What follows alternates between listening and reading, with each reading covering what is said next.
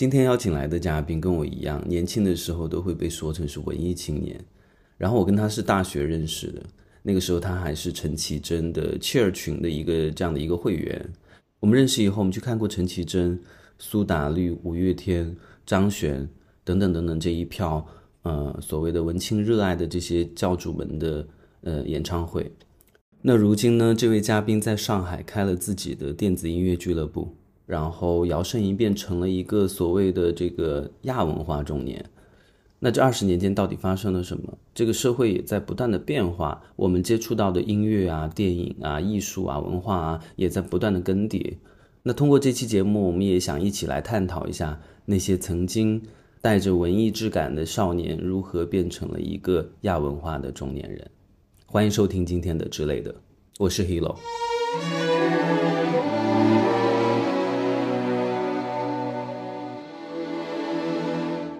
我记得你以前是陈绮贞的粉丝群里面的一个 一员，对不对？成员是吧？那个时候我那个时候我们其实还挺喜欢陈绮贞、五月天的。那个时候应该大家我们这一代人，应该那个时候或多或少都会受到台湾流行音乐的影响，所以会喜欢一些当时的这些所谓的比较清新的，对吧？嗯，这样的音乐人，所以陈绮贞是那个时候的一个代表。嗯，因为那个时候其实我们都会被别人说是说成是文艺青年嘛，陈绮贞也正好是文艺青年最喜欢的那一挂的。对对，最神秘而且最没办法很难见到的一个这样的一个人物。那我的那个轨迹也差不多，可能也刚跟你们认识的那个阶段，可能我就差不多刚刚那个时候在就喜欢过五月天以后，然后开始、开始喜欢哇，就是抓一些那种更更小众的，然后就可能觉得哎，哦，那个时候其实已经不再是陈绮贞群里面的那个群主了，对吧？我不是群主，我只是其中的一个小水滴而已。对，嗯然后但是我有因此去参加他的握手会，那个时候可能就也就大大大一大大二吧，然后就去参加他他的握手会，所以我觉得那个是最早跟这个陈绮贞这这个这个这样的文化一个接触的一个一个比较所谓的小清新的音乐风格的这种，对对对，一个很奇妙的时刻，因为那个时候他都三十多岁了，他就是我们现在他哪有三十？他那个时候就是我们这个年纪。啊，不可能啊，真的现在他现在已经他真的那个，六十岁了吗？他那个真，他他现在已经五十多了吗？他那个真的三十多，啊真的三十多。然后我去握手的时候，我就很，因为没从来没参加过握握手会，没从来没有参加过追星这样的东西，所以陈绮贞其实说实话也是我第一个可能，喜欢的偶像 idol，我不知道是不是偶像，就可能第一次亲就是近距离跟这样的一个明星去见面的一个机会，反正他是第一个。嗯，在成都。对，然后就跟他握手，真的跟他握手，你当下跟他握手的时候，你心情是？我觉得很奇妙，就我握到他的感觉，我能够感感知到他的手，他的手就不是一个年轻人的手，就是三十多岁。哦，你当下感觉是这个啊，对对对而不是说我终于见到了我的文艺教主。没有没有，完全没有，因为我对我来说，这这对我来说，就我的人就是这样的，我就比较我比较喜欢去体会这个我当时的状态，而不是说我是怀着一个什么样的预判的心情去参加这个活动，所以我每次遇到这种时刻，其实对我来说都很，我觉得很奇妙，就是我的每次我的感知可能都跟别人的感知不太一样。所以你的感知就是他的手的温度和他手的质感。对，我觉得这个人的温度特别好，然后很温暖，就不是那种年轻人的那种，就是很有激情，或者是很有啊、因为那个是好像也在夏天，也不是那种特别炽热的能量，就是就是一种非常温暖的，然后很温润的感觉。我其实你喜欢陈绮贞，大部分是因为她的歌词，对不对？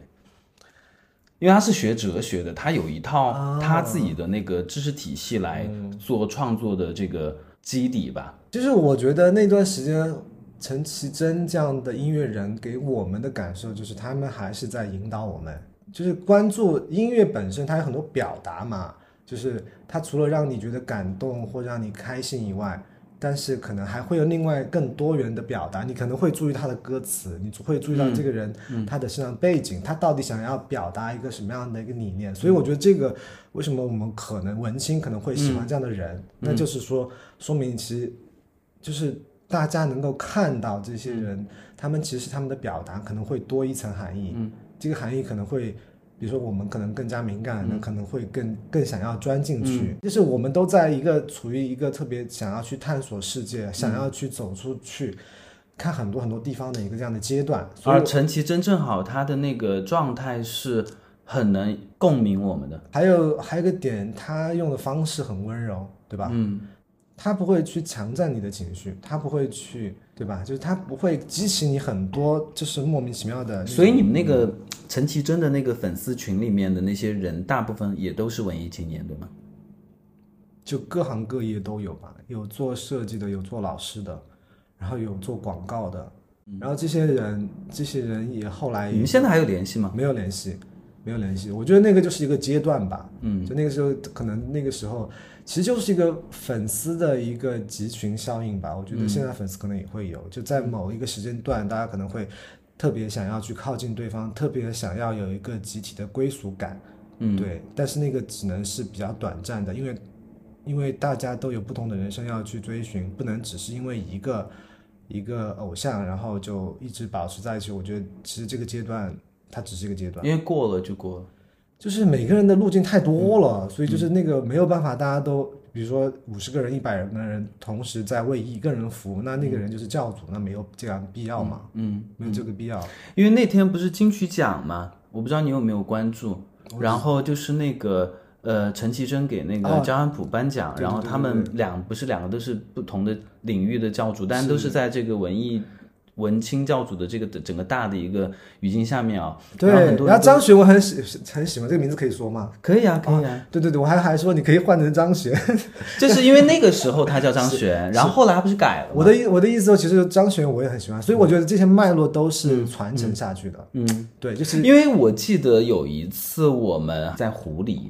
成都有一个那个一个 live house 叫湖里，我记得那一次我印象特别深，是我哭了，是我看他在唱《喜欢》的时候，哦，因为《喜欢》这首歌的歌词是非常打动我的。这个喜欢这个歌词太容易伤，太太那个了。对啊，就是你在那个环境、那个状态下面，然后你听到这样的一个一个一个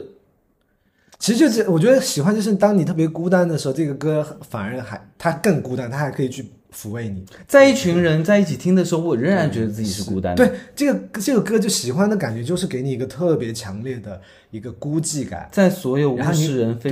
的景色里，我只喜欢你。是这种这种歌词，其实陈绮贞是不一样的。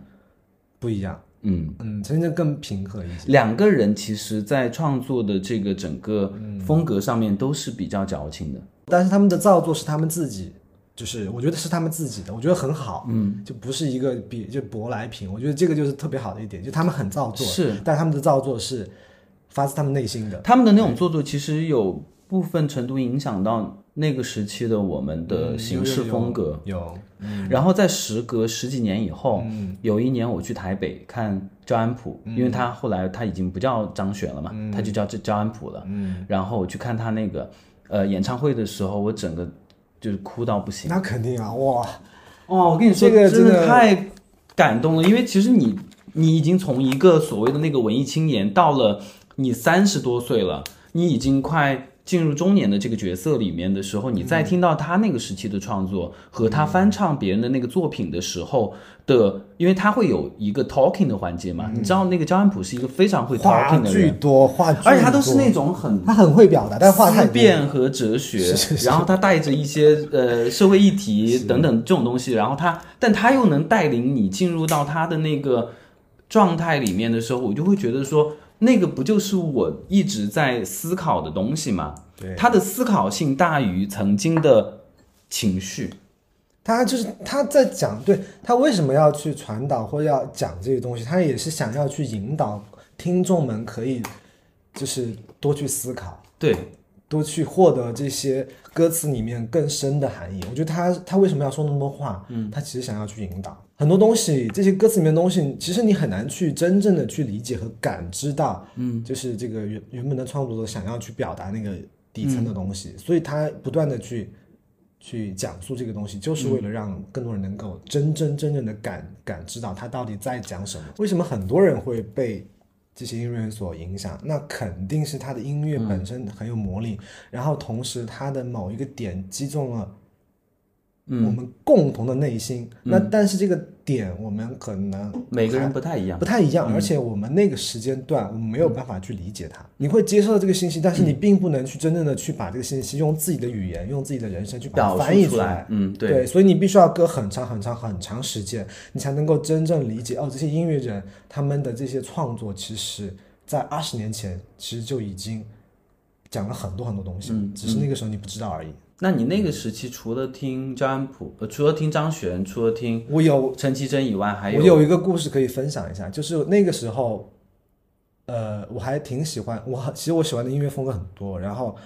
很喜欢很多国外的乐队嘛。嗯，那北欧的一些，北欧的那个时候可能有一个比较清新的乐队叫 Kings of Convenience，就是便利之王。嗯然后这个乐队其实你应该听过，嗯但你嗯可能印象不深。但是你当时在杂志社的时候，你有一次也是拍片，然后你就拍一个他们的封面，嗯。对，就是他们的 Kings Kings of Convenience 他们的某一个封面，你是拍了一个一组系列，每一个系列都是一个封面，嗯，对吧？嗯，都是那种呃那那个年代，然后大家很喜欢的一些音乐人，唱片封面和一些电影海报，，对，其中有一个叫 Kings of Convenience，然后那个是我那个时候我特别喜欢、特嗯别爱的一个乐队。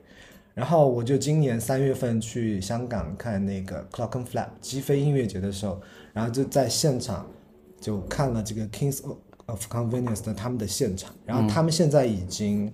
嗯。可能四十多岁，嗯。就已经嗯。然后，但是他们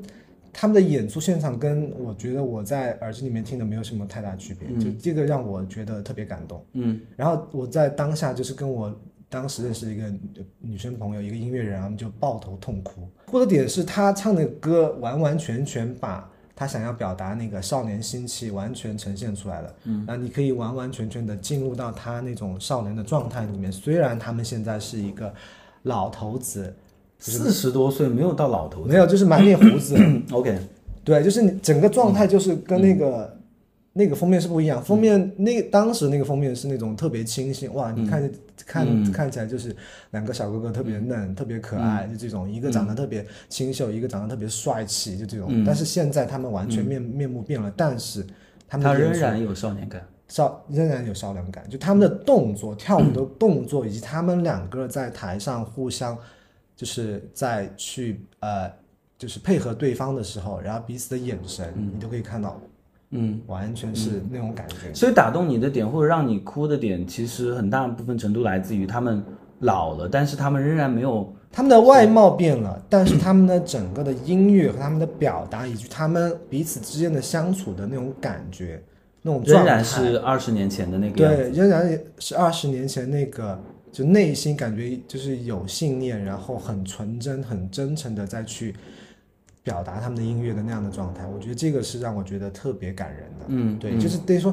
因为很多事情都在变化，你的人也在慢慢变老，世界也在不断的变化，经历这个疫情、聚散离合这种事情，就大家都在变化。但是，我觉得音乐的那个核心还是一直没有变过。音乐一旦响起来，它就会让在场的所有人能够重新回回到那个时空。对，所以这个点让我觉得是，就是太美妙了。就你随时随地都可以通过这些真诚的音乐人的他们的演出、他们的表达，你会穿越到过去、现在和未来。我觉得年轻的时候，文艺青年那个阶段，还有就是大家可能会喜欢一些，比如说乐队，对吧？摇滚乐队那个时候可能也会，呃，也会大家可能会感同身受，比如说什么万万能青年旅馆，这个也是，还有草东这些后面的这些，嗯，其实大家也会从他玩具。对声音玩具，对吧？就从这些他们的歌词，其实大家可以感受到很多的信息。为什么很多年轻人还是喜欢摇滚乐？就是因为它能够直接的把你的很多的想法给表达出来，你只需要跟着它的概念走，跟着概念听，你就可以把你的情绪给完全的释放出来。对，我小时候不是特别喜欢声音玩具嘛，嗯，然后我就听他们的歌，就是那个秘密的爱那一张，我还那我那个时候还在成都上班的时候，我经过一个天桥，嗯，然后我就看到了欧波，可以说一下，因为有些人可能不知道欧波是谁。欧波是声音欧波是声音玩具的主唱，对，他的声音非常的清透，非常喜欢他们的专辑。然后，但是我在路上碰到欧波的，我看到他，嗯，一个人，对。就像是要去交一个电费的人，啊，或者是因为各种琐事，然后他还要跑一趟银行去补办他的银行卡的那种状态，但这个它是很现实的一种状态。但这个不是人人都是这样的状哎，态吗？对对对对，当然当然当然，嗯就是但是因为你突然从一个现实生活中看到了一个现实生活中的一个你、你喜欢的那个歌手，然后他要去补办银行卡，我只是猜测哦嗯的现实情况，嗯现实会把你拉回来。然后我当时还跟我身边的那个好朋友说，我说他是欧布哎，嗯，他怎么可以去交电费？为什么不可以啊？别人没有，别人为什么不能去啊？不是不是，就是他他在我的这边不是一个我会在路上没有就是你明星去交电费的人，就是你把他的印象已经停留在那个特别浪漫，他只能活在对活在那个旋律里面。对对，这个是我的一个非常有意思的一个小分享。哦哦，那我可能我也可以分享一个类似你这个东西，就是嗯当你遇到你喜欢的一个、一个音乐人的时候，他出现在你生活日常的时候，他其实跟他在他的音乐作品其实差别很大。就比如说我之前有以前做杂的时候有拍那个林宥嘉，我那个时候特别喜欢林宥嘉，嗯，我知道你很喜欢林宥嘉，而且有一度我觉得你跟林宥嘉很像。但我很喜欢他，但结果我我就喜欢他，结果真正的遇到他要去拍摄他的时候，你反而对这个人，没有兴趣了，你反而就会产生对这个人很多的一个失望的情绪，或者是你觉得这个人，他让你失望的点是什么？就是你把他想，你把他的形象都是你想象的形象啊，都是在音乐里面的形象，但本身别人是一个普普通通的人，那在跟你日常的交流当中，那肯定不可能，不可能是以那种完美的人设。对啊，所以以你很这很自然，你就会有一种一个落差。所以我觉得这个就也是很多，我觉得年轻人都会经历经历这个阶段。嗯，就那从什么时候开始你发现不再被别人说是文青了？我觉得这个点对我来说不太成立，因为我一直都是文青，你现在也是我，现在也是啊。就是别人看到我，其实别人也会，他不会说这个词语，不会用这个以前过去的这个年代这个词语来评价我，但是我会让别人感受到，哎，我就是一个就是喜欢这些类型东西的人。即便你是文艺的，但是你已经不再年轻了，所以你就不是文青。那就是文艺中年嘛可以可以，文艺中年也 OK，文艺老年都可以。我觉得这个称谓没有什么问题，我没有任何问题。我觉得，但我是觉得我总永远会让别人觉得我很文艺，嗯，对吧？嗯就这个是没有变的。嗯，对，所以我觉得这个特质来自于你内心的我觉得这个就是，我觉得就跟这个应该是跟我们这一代人小时候接触的文化相关吧。就是我们像比如你和我小时候可能都会喜欢跟文艺相关的事情，对吧？嗯，从小就喜欢音乐，或者是电影，电影或者是类似的脱离比较脱离现实的这些东西，对，我们小时候都很喜欢。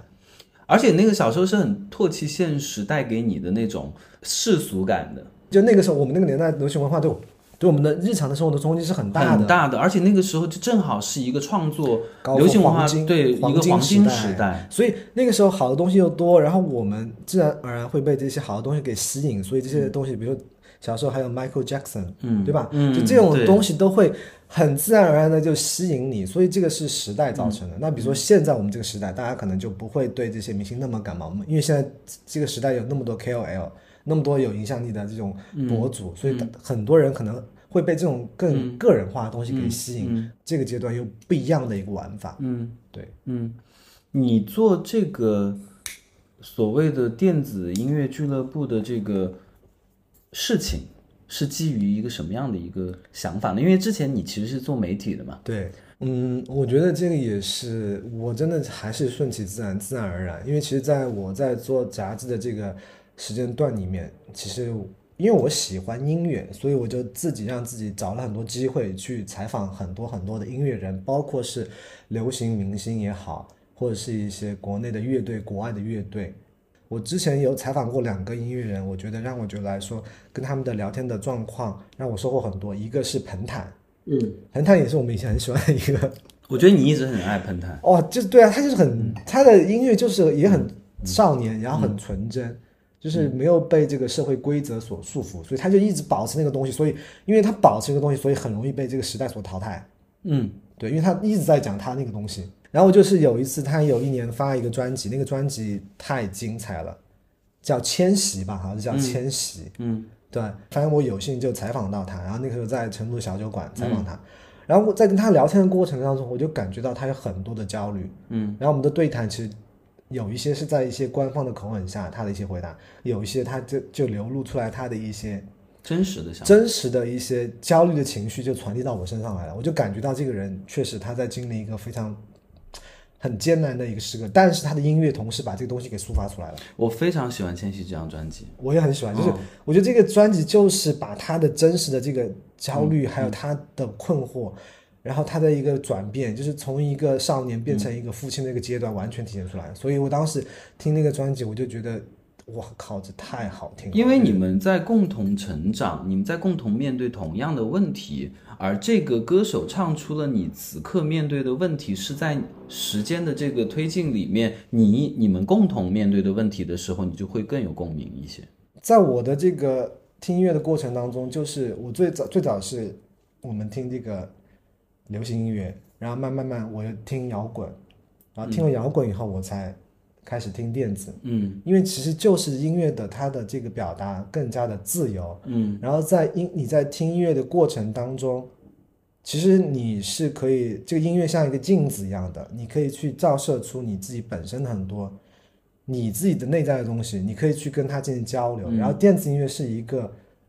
更容易交流的一个这样的一个场域。嗯我记得我第一次接触呃电子音乐是我在二零一二年还是二零一三年，我们当时那个杂志是我们做了一个专题，然后去拍了一些呃电子音乐的这样的一些创作者，然后当时北京有一个叫针刺的厂啊，牌，针刺厂牌，对，很早的时候，然后当时就接触到了一个女的 DJ，嗯。然后也也还有一些别的 DJ，我们在灯笼，啊，我还去听了他们的那个现场。那个时候，我觉得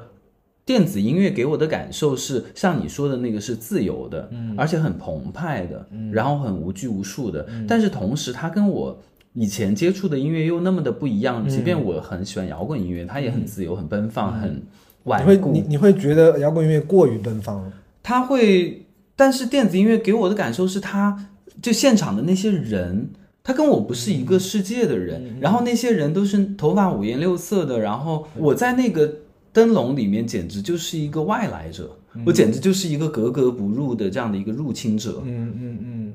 的感受。嗯。我不属于他们这个圈子，但其实我觉得那个东西我还是能接受的。但是因为我觉得我跟他们差太多了，我不适合，所以后来我就只是因为这个工作的机会去做了这个专题而已，我也没有因此的说哦，进入我这个领域很爱这个东西，我就觉得说，哎，它是有意思的。嗯那你就不一样嘛，因为你现在其实是做了一个电子音乐的一个俱乐部俱乐部对，嗯对你这个电子音乐俱乐部其实是在两年前创立的嘛。对，在疫情期间，二零二一年，然后在上海开的。在那个陕西南路长长乐路的一个集社的一个里面，嗯嗯，然后当时你做这个决定的时候，其实我是挺诧异的，因为它对我来讲就是开夜店，是是是，开夜店 就是对啊，它真的是顺其自然发生的，因为其实在这之前，比如在二零二零年之前哈，那国内的电子音乐场景其实也就北京和上海嗯，和深圳和成都一些大城市吧。这个电子音乐是它有固定的人群，你那个时候其实是因为你接触了非常多的，我是接触了这个电子音乐，接触了十多 DJ 年，十多年了。其实我就从二零一一年开始，嗯就开始在不断的去接触、听、去参加这种派对。所以十几年前的电子音乐的这样的一个活动，嗯跟现在是有有区别的吗？有区别，那个时候可能当时是什么样子？那个时候可能更加开放嗯啊，可能更加开放。嗯，然后指的是就是呃，国家对于这种音乐人的管控吧，就国外国外的音乐人，他们其实很容易来。嗯比较容易来，所以那个时候其实你，你现在回过头去看十年前在上海，其实来过非常多很有名，就是世界在国际上也有很非常有有名的很厉害的一些音乐人，他们都来过。嗯对，但那个时候只是我们还处于正，就我们这个年龄阶段，可能还处在一个呃成长的一个阶段嘛，所以我们听的主要还是受日韩台湾、香港的流行乐比较多嘛，嗯，就就近原则嘛，听他们很多，但我们那个时候没有机会听到来自于我们听欧美都是听那种流行也是流榜行单音乐，榜单音乐，就你没有机会听到欧美的，对更加小众的一些音乐，就是比如说实验的也好，或者是电子音乐。电子音乐其实在国外八九十年代就已经那个时候已经黄金年代了，就是八九十年代的电子乐是黄金嗯所以。其实十几年前，二零一一年的时候，那个时候是刚刚中国的电子音乐开始起步的时候嘛。我就差不多二零一一那个时候开始，全国范围大城市会有很多厂牌，嗯，或者很多就是空间再去做这样的事情，就有一批先行者再去做这个事情。嗯，对，我觉得我现在是有一个使命感，我想要去传递真正好的东西，就是。现在日常大家都在蹦迪，是只要只要有一些旋律、有一些节奏、有一些鼓点，你都可以蹦，都可以蹦。但是真正你要听进去啊，就是你这个是很庞大的一个系统，并不是是你刚刚听听个几个月一年，你就可以就可以能够 get 到里面的信息的。就是说，所以这个东西是需要，就这个阶段反而也很需要我们这样的人去做一个传播。就是我为什么到现在可能会有一个这样的觉悟，说我要去做这样的一个电子音乐的传播，是因为我前十年有经历过，有去因为电子音乐去到过世界上很多很多地方。嗯，对，呃，从二零一七年到二零一九年，我连续去去了三年台湾的一个地方花莲，然后参加了那个当地的一个音乐节。嗯，然后这个音乐节就是一个纯粹的电子音乐节，它跟没有任何的摇滚，嗯，也没有任何的民谣，流行音乐也没有，它就是非常纯粹音乐节。这三年我每一年都带不同的朋友去，第一年是跟我的一群很紧密的，就是都喜欢玩电子音乐的朋友去，然后第二年我带我男朋友去，嗯，然后第三年是我带了我身边我认识在不同的时间段认识的不同的朋友，嗯，来自北京、上海、成五都、湖四海，五湖四海的，还有国外的朋友一起去的，所以就是这个这这整个这个过程其实是就是很丰富，就它不是一个点是让你的让你嚎啕大哭，也不是让你觉得被抚慰，就是很多很多点组合在一起。然后我第三年到那个地方去的时候，我就感觉到哇，这些人我就是认识的这些人，他们就是花了这么多心思，然后不远千里万里从全世界各地赶到这个地方，只为了大家能够在一起去共享一个这个时空。所以这个东西我就觉得很不可思议。就这些人，他们能够来到这个地方，他们其实每个人身上都有很多很多的故事，嗯，有很多很多的伤痛，嗯就是他们都有很多很多他们人生经历的挣扎。嗯，但是来到这个地方以后，可以互相达到一种互相支持，然后互相去给予对方，同时去交换大家能量，能量，而且大家平时不想要去交流的事情。嗯对，嗯，所以就这个点是，嗯，这个很难展开讲。我觉得这个就是真的是必须要你亲自经历过以后，你才能够把这些碎片组合在一起。嗯，对，嗯我觉得这样的玩法，我觉得是非常好的。就是嗯我觉得这个音乐的旅程就是这样教会我一点，就是你要放下很多东西，松弛，你要松弛。比如说，我有一次去的时候，我还我本身是有工作，但是我就把那个工作完全屏蔽掉，就不管怎么用什么样的方法，我就把它屏蔽掉了。欧洲的话，就是我有一年我自己暑假给自己放了个假，然后我就去呃欧洲，然后从葡萄牙、西班牙、法国、德国这样从南到北一直玩上去，然后就去也是一个音乐之旅吧，就是每到一个城市，每到一个地区，然后我就会去体验他们的一个俱乐部文化以及他们的电子音乐节。嗯就是我在葡萄牙的一个音乐节，就是音整个音乐节可能只有三个亚洲面孔，一个是我，还是我一个成都的朋友，也是个 DJ，然后另外一个是澳门的一个女孩，然后我在场的全部都是外西洋人，对全部都老外。对，在这个场景里面，然后整个音乐节特别大，可能有四五个舞台，非常大，然后中间还有一个湖，嗯所以你要从一个舞台走到另一个舞台，感觉就是你在在 hiking，你在徒步。嗯，对，就是太大，因为它那个地方是属于葡啊萄牙的一个靠近西班牙的一个边，很漂亮那个地方。非常乡村的一个地方，啊，就很乡村，只有树木、嗯。大树，然后湖，然后嗯天空，然后特别晒，就是一个非常原始的一个地方。嗯。但人非常多，因为那个时候大家都会从四面八方聚集到这个音乐节，嗯，因为这个整个音乐节的阵容非常好，人非常多，嗯嗯。对，所以在这个音乐节，我的感受就是，我在这个音乐节，我真的，我当时的英英语也没有那么好，对，就是可以就是简单交流，然后，然后这个音乐节上全是来自世界各地的，有南美洲的，然后有北美洲的，然后有欧洲的、德国的、葡萄牙的、西班牙的、法国的、比利时的、英国的，就是太多这种，就是就是你完全跟你生活完全生活在不同世界的人，他们的生活方式也完全不一样那。你要怎么跟他们交流呢？我就跟他们跳舞啊，嗯。我们就在舞池里面，我就比如说我就站在第一排，或者是呃，就是反正就到处，就是跟着音乐，这个音乐觉得我哎，这个音乐我觉得我很喜欢的时候，我就往往前冲，嗯。去跳舞，然后不太喜欢就在后面。但那些 DJ 你本身之前就已经知道他们是有谁，些且听过他们的有些知道，有些不知道，有些知道，但是那个环境就是在于说，它是在户外嘛，所以每个我觉得是每一个人他们的状态都是，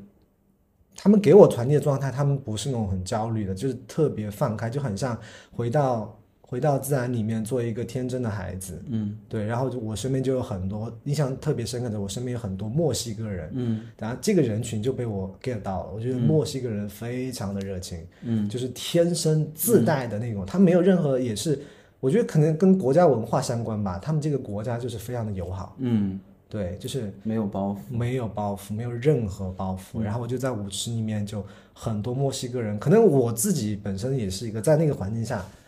我因为我什么人都不认识，所以我只能自己跳，我没有办法去跟别人去嗯尬舞，或者是去说聊太多天，因为我也没有办，我也不太喜欢在舞池聊天，嗯。就我就只是跳舞，所以我就跟着音乐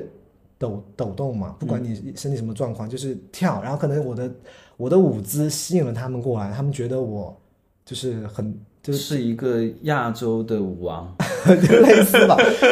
对，可能觉得我很能跳之类的，然后就全部就围就很慢慢慢的一个一个就是很所以你的舞蹈风格是我没有舞蹈风格，就是沙跳。我就说跳在电子，我觉得蹦迪就是就是你根据你的身体状况，你怎么跳怎么舒服就怎么来。嗯，对，因为有一度我去你的俱乐部就是跳舞，我就会有一些是这个点就我觉得这个 编排，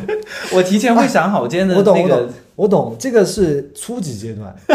对，你要你蹦迪的初级阶段就是你要给自己设定一些非常帅气的舞步。嗯是是是，或者是看上去不经意的那种帅气，对对对对你很自然。对刚刚开始你一直在设计它。对对，刚开始是这样的，所以需要，我觉得每个人都需要这个状态。但是当你慢慢到后面，你真正的越来，你的关节，你的就是你整个身体的关节和你的肌肉越来越放松的时候，当你越来越被音乐引导的时候，进入音乐的这个环境的时候，其实你的舞姿已经不重要了。嗯，当你真正真正真正把自己想要的那些舞姿全部都抛掉的时候，那你跳进去的时候，所有身边的人都会感受到。嗯，到了清晨的时候，可能七八点的时候，大家都散去了，那只有我一个人的时候，那我怎么一个人去面对这样的孤独？嗯，我怎么对吧？我一个人在这个这个这么大音乐节，我怎么去嗯适应这个就是高潮已经过去以后，大家已经散场以后，音乐也慢慢变得更加的温柔的时候，那你怎么在这个环境里面跟这个自然跟这个环境相处，对吧？当时你是我当时我就？我当时就慢慢的，我就自己就从这个人群里面，就这这些特别开心的人群，我就慢慢抽离出来，我就一个人去。那个时候湖边有一个塔，我就坐在那个那个木板上，然后自己拉着那个麻绳，然后就往中船中嗯，那个湖那边走，我就走，对，然后我就，然后就在，然后在在这个过程当中，你可以看到湖里面还有人在游泳，嗯。然后你就，然后就找了一个网，找了一个地方，然后躺下来，嗯。就就是稍微休息一下，稍微休息一下，然后然后再然后再思考我接下来我怎么呃一个人回去，对吧？就是慢慢让你的那个让那个怎么去接受这个现在这个环境，嗯。对，就从那个派对的里面出来，但同时你会觉得那你回国的时候不是会有很大的落差感？就是你参加派对就是要不断的调节自己，嗯，就像你的人生一样的，你要就是人不可能永远待在那个高潮，而且人也不可能永远攀登那个顶峰，嗯，所以你每个人有些人在顶峰很舒服，有些人可能在半山腰就舒服，那每个人在什么样的位置，你要自己去找。像一个 DJ set，它有 intro，有 build up，有 pick time，有 build down，嗯，还有 outro，就是有很多的环节，你要哪个环节你是最，每个人肯定喜欢的环节不一样，嗯，对吧？所以你要在这个环节里面，你每个都体验完了以后，你就知道哦，所以其实听电子音乐，或者是感受整个电子音乐的氛围，找到自己的归属感，这件事情它是有一些哲学性在的。电子音乐它就是它能够帮你去，一个是找到你自己的位置，同时可以去建构你更理想的世界。我觉得你要好好的介绍一下你的这个俱乐部，它叫什么名字？然后它是你先说一下你的理解吗，就是你对它什么理解？Ham，我我理解 Ham 是一个，因为一开始的时候我觉得它是夜店嘛，然后我去参加了你们的 opening party，嗯，是一个 Ham taste，嗯然后我觉得好特别哦，嗯。因为跟我在别的夜店嗯。看到的人是不一样的，嗯。大部分是亚文化青年，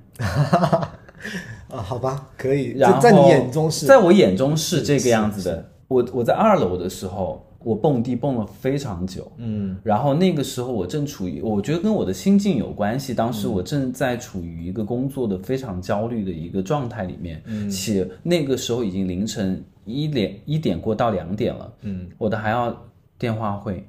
的一个状态。嗯当时要开电话会的时候，我就在一楼跑出院子，然后去开了一个会，再继续回到二楼。嗯我那个感觉是，这个地方是能让我很自由的，就像你刚刚一直提到的自由和松弛，我可以抛开这一切，但是我没有办法完全抛开，我仍然需要回到我的一个现实身份里面来，就是我在 Ham，我享受 Ham 跳舞的感觉，我享受。那个黑暗空间里面人挤人，但但是大家都向往一种自己找到自己归属感的那个位置的那种感觉，但是你仍然要面对你怎么下楼，你要去打车，而且尤其是在那个长乐路是非常难打车的一个状态里面，你要回到一个现实清醒的世界里面来处理你需要解决的现实问题。嗯嗯嗯。但是它是一个让我放松，哪怕半个小时的一个地方，这是我对于 Ham 的理解。对，你的理解是对了一半。Ham 是什么意思啊？Ham 是在德文德语里面，它其实是疗养疗养院、家和俱乐部的意思，有三个意思。嗯，对，所以我们在疫情期间开的时候，其实我们那个时候很封闭嘛，所以我们觉得就是疗养这个意思特别好。嗯对，因为我本身也是想要做的更加的偏精神性，也希望能够来到 Ham 的人，他能够一是可以获得放松的机会，获得喘息的机会；第二个的是他来这个地方，他可以充电。嗯所以你说的那个放松是一个部分，然后充电其实也是我们想要去引导的一个方向，就是大家来这个地方是可以充电的。所以对我们来说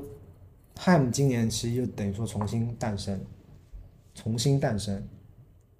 重新诞生是指的是你们做了新的重新诞生产品的一个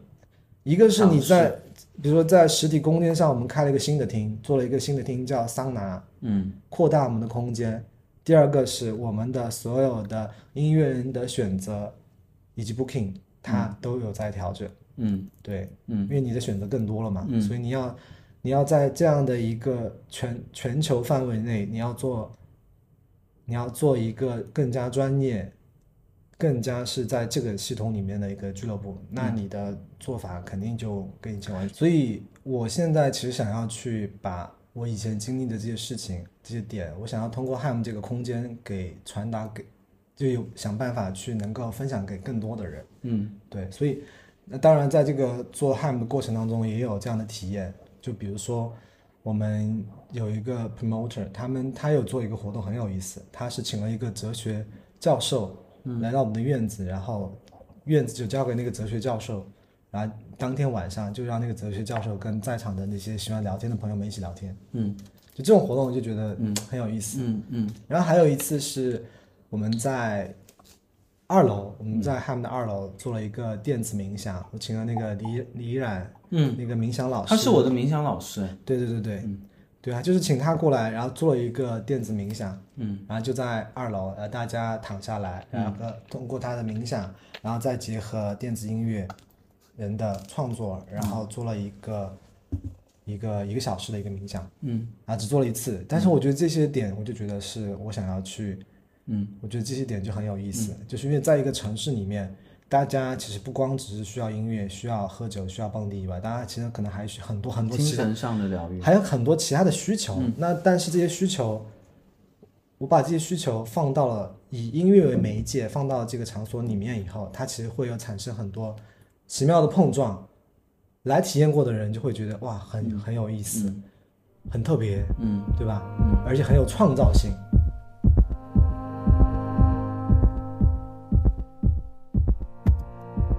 跟你见面的频率基本上是一个月一次嘛，一次这样的一个状态。嗯有一阵子，其实你经常跟我们分享你去了哪山里哪，哪个山里 面面去看到了什么样的一个奇迹，嗯，所谓的那个其实不是奇奇迹，其实就是日常，只是说平时大家根本看不到。比如说去山里面看流星雨，对吧？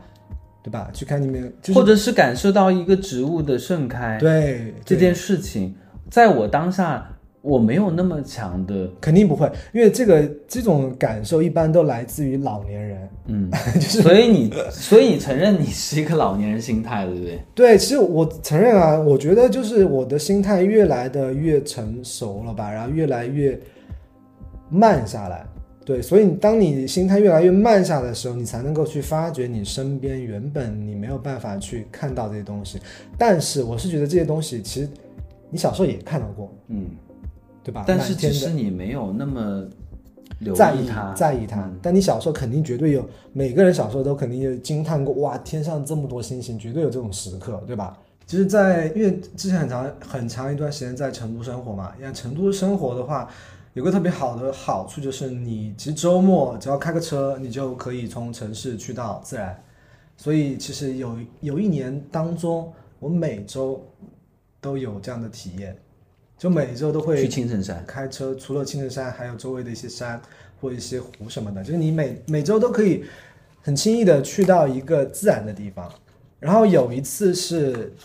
有一次是正好那个八月份还是什么月份，七月份那个每年都有个英仙座流星雨，嗯在全国上演嘛。嗯然后那一次就不知道为什么，就是整个朋友们的状态都特别好，然后那个时候就相约大家一起晚上去一个地方看流星雨，是在郊区，就在山里，就是在离城市一个小时的地方，嗯嗯。反正就是在三岔湖。那那那年很很夸张，就所有人都准备去看，所以我们可能也是响应了这个号召，然后想去看流星雨？就，想要看流星雨，然后差不多安排好那个时间，我们就大家就开始，然后坐车，然后就往那个方向去开。嗯。结果开的路上，那个司机就是不知道为什么就嗯脑脑袋扯拐了，嗯，结果就上了另外一条高速道路，就没有往那个三岔湖的方向走，然后就走就完全就是他完全扯拐到开错路，对开错路，完全开错路。的。哎然后开错路以后，然后成然后他就他是那种非常成都人的性格，哎，算了就算了嘛，就是往前开就好了，他就不管了。他，就不管当于你随便起来都可以。对对对，对就完全不管了。然后我们就随便，我们就我们就看这条路上有什么山，我们就去。那你们也太太 freestyle 了。太 free，但这个真的太屌了，就是就随意，然后我们就没有去那个三大湖，然后我们就开上了另外一条路，这条路是去到眉山的路上，然后去一个眉山那边的一个山，那个山叫二峨山，就是等于说是那个峨眉山山系的其中一个山，比如峨眉山它可能叫大峨山，然后那个山就叫二二峨峨山它可能是一个附属的。不是附属，就是有几个姐妹，大大对峨、二二峨三三峨四四峨对对对。然后我们就去了一个二峨山，啊，那个山我从来没去过，第一次去，嗯然后晚上就是完全漆黑的，很黑，啥所以你们完全是阴差阳错的阴差到了那阳错去去了那个山，然后结果到了那个山以后，发现那个山顶居然有个庙，嗯。叫二峨寺，嗯。就是一个寺庙，就在建在山顶。嗯。对，然后我们就那个寺当时，然后也关着嘛，嗯但是好像也有一个人在里面看着，不知道是看那种师傅在看还是怎么，因为嗯那个庙整个那个庙感觉是在重新修葺，所以它里面有那种，废稍微有点废弃的感觉。它不是废弃，它是在里面修一个更大的佛。OK，在山顶修一个更大的佛，很大，就全部搭脚手架，还没有修好。同时，这个大佛旁边还有一个小的佛，OK 就全是在山顶，就等于说这个、这两座佛都是面对着天地。嗯对，然后我们就我们当时就有一个，我们当时可能十个人左右，十几个人左右吧，然后就陆续过来，然后有一个女生，她就她就很大胆，她就从那个寺庙的边缘围墙，然后爬上去，嗯嗯，然后就找到了一个通往寺庙里里面的道路，嗯，对，然后我们就全部我们全部就一个一个进进到那个寺庙里面，然后就来到那个大佛的那个什么叫就是前殿。对前殿，然后我们就准备开始准备看那个时间，看一下在哪个方位可能会有流星雨，然后我们就开始大家就就铺上自己的垫子，自己有有带一些垫子，然后就铺上来，然后大家就开始躺在那个地方，然后可能大家聊下天，然后吃点东西，然后放一点点轻的音乐，放也放了音乐，嗯，对，然后我们就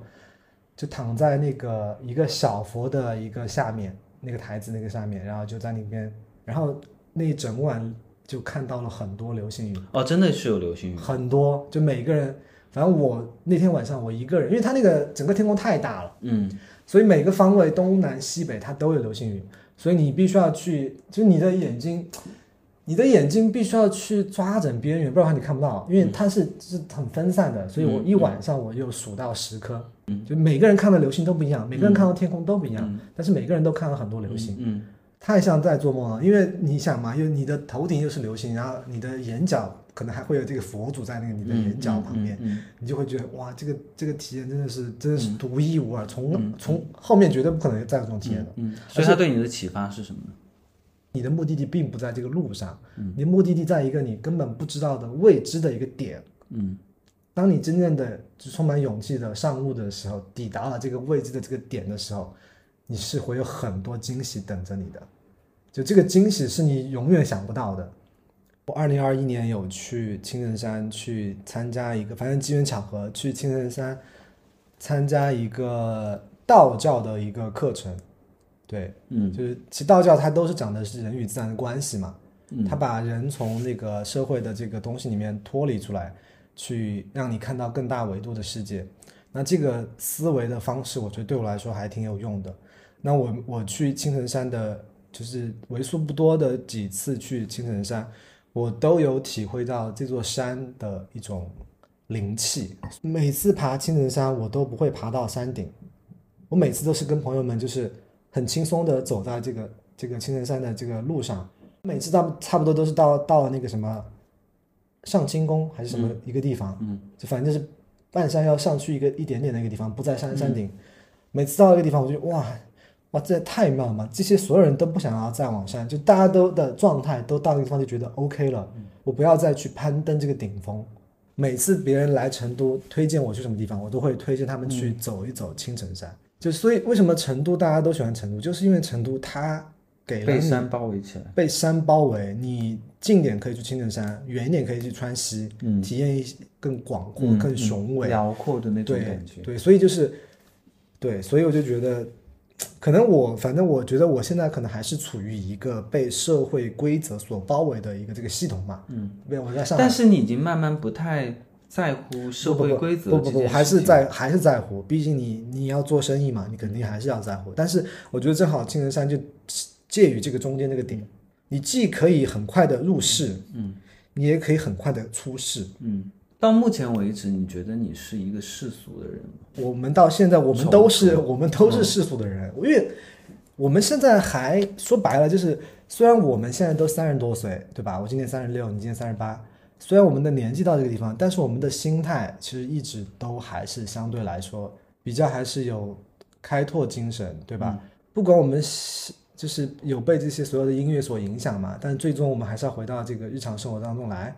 怎么去从中获得一种持续的能能量感，然后去支撑你去在这个日常生活当中去前进。嗯对我觉得这个是最重要的一个点。嗯，对所以这也是 Ham 在做的事情嘛。对，这个是他们也是在呃，除了有音乐，嗯，还会有一些呃适合都市人真的逃离、或者是忘却一些东西、回归自我的一些方式的一些活动。对对，所以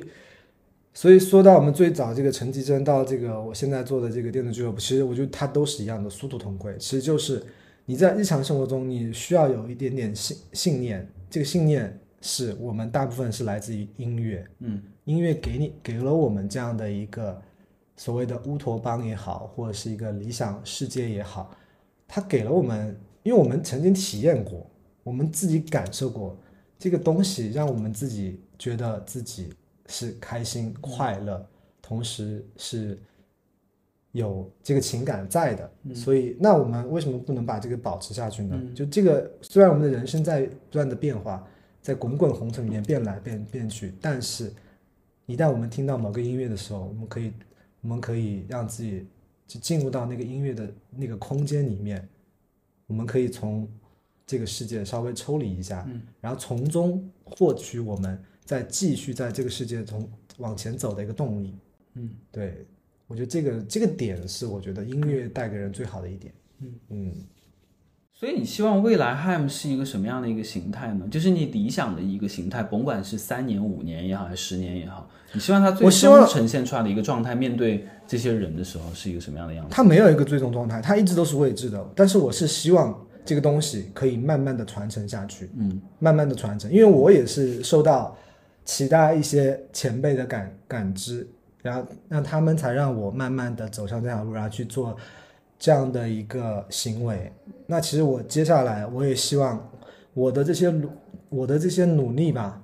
把这个场景建立起来。我希望这个场景里面所有这些人能够在这个场景里面找到自己的一个位置。比如说，你可以成为一个 DJ，你喜欢音乐的话，那你来尝试，你来行行动，你来去练习。通过练习，你可以成为，你有朝一日可以成为一个小小的明星，嗯，对吧？这个基站它只是一个聚合的地方，聚气的地方，但未来它总会散的。嗯这些散去的这些人，他们会分散在世界各地，但是他们会把这个记忆慢慢的用他们的方式再去呈现给别人，对吧？嗯所以这个挺理想的，但是我觉得我相信嗯这个理想的方式是可以持续的。嗯。如果现在让你再跟你二十年前的那个爱热爱陈绮贞的那个文艺青年讲一句话的话，你会跟他说什么呢？一步一步我就觉得希望他好好享受当下就好了。嗯，对，我没有什么要说，没有什么要提醒的，就是好好体验你的当下的那一时刻，因为那个时刻跟现在没有太大的区别。没有区别，而且你会不断的在好的时间点去重新回到你那个时刻。好，谢谢大家收听今天的之类的，然后也希望每一个人都能找到让自己舒服、回到本来状态的那个自己。好，谢谢，拜拜。拜拜。自从那一天起，不轻易接受谁的邀请。自从那一天起，听我说的道理。When I am after seventeen，一步一步走过昨天，我的孩子气。孩子气保护我的身体。天每天电视里贩卖新的玩具，我的玩具就是我自己。自从那一天起，我自己做决定。自从那一天起，不在意谁的否定。自从那一天起，说的道理。When I am after seventeen. When I am after seventeen.